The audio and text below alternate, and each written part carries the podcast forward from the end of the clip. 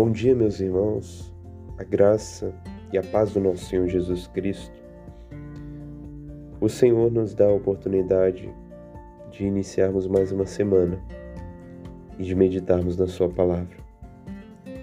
O texto de hoje é um pouco longo, por isso eu não lerei todo, mas você pode ler na sua Bíblia, Provérbios capítulo 5.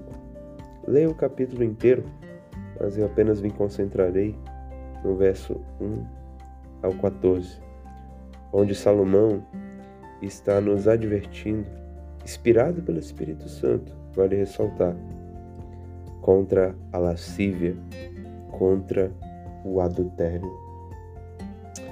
A sabedoria de Deus, a vontade de Deus, deve dirigir todas as áreas da nossa vida.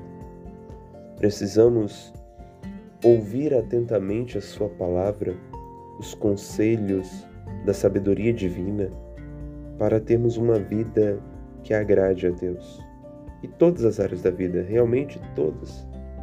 As áreas espirituais, principalmente, a área profissional, aqueles que são casados, a área sentimental, familiar e os que são solteiros também, a área da pureza, todas as áreas da vida. O Senhor requer a santidade, a fidelidade a Ele em tudo, em tudo, em tudo. E aqui o conselho para nós nesse capítulo 5, nessa parte do verso 1 ao 14, é guardarmos da mulher adúltera guardar do adultério, guardar da imoralidade, guardar da lascívia, porque tal é a consequência desse pecado quando alguém satisfaz a concupiscência. São consequências graves.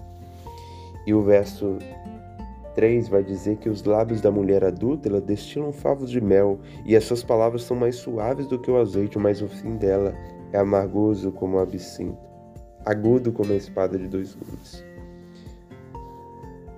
As palavras da mulher adúltera são doces aos ouvidos, mas são amargos em seu fim. É como um absinto, amargoso, agudo, como a espada. Produz graves consequências. Isso é um fato. A doçura do pecado resulta em uma amarga e dolorosa morte espiritual. E nós podemos cair em pecado nas mais variadas formas, e uma delas é através de pessoas que nos induzem ao pecado. Pessoas que nos convidam para algo, para alguma ocasião, que nos levará ao pecado. Tais pessoas são ignorantes da sabedoria Aqui compara a mulher adulta que não pondera a vereda da vida e anda errante nos seus caminhos e não sabe e leva com ela outros homens, outras pessoas, e assim muitos são. Assim muitos fazem. Ignorantes da vontade de Deus, ignorantes do temor a Deus, levam consigo milhares de pessoas. E bem-aventurado é o homem que não segue essas pessoas, como nós já vimos no capítulo 4. Quando nós guardamos o coração, guardamos dos perversos. E ali no versículo 7, Salomão nos lembra mais uma vez: Agora, pois, filho, dai-me ouvidos e não desvie das, das palavras da minha boca. Que no verso 1 ao 6, ele vai falar sobre o que nós devemos nos guardar, como.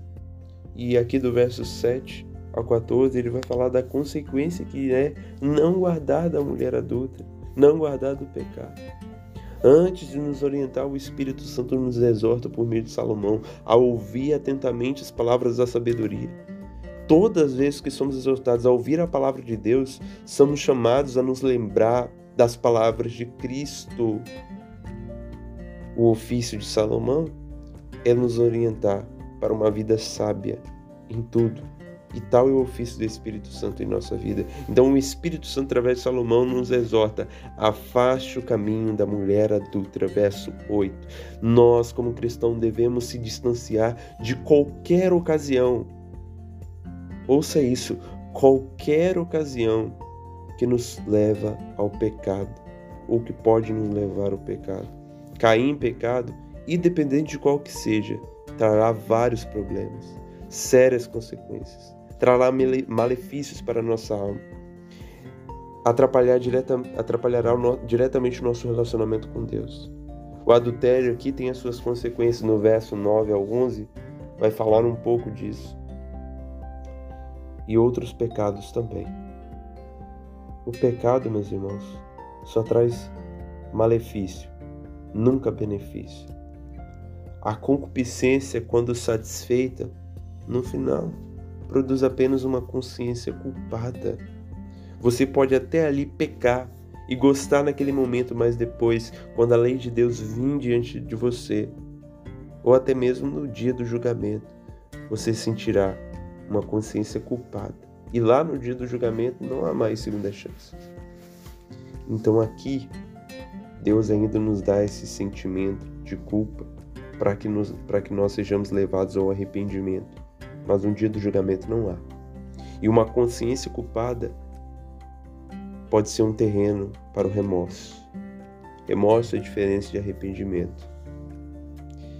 O homem em remorso lamenta suas decisões passadas, como fez Isaú. Aqui, como Salomão exemplifica, como aborreci o ensino, e desprezou meu coração de disciplina. Aqui é o homem depois de ter satisfeito sua cobiça no adultério. Não escutei a voz dos que me ensinavam, nem os meus mestres inclinei os meus ouvidos. Quase que me achei em todo mal que sucedeu no meio da assembleia e da congregação. Pecado sempre será doce no princípio, mas no fim será amargo.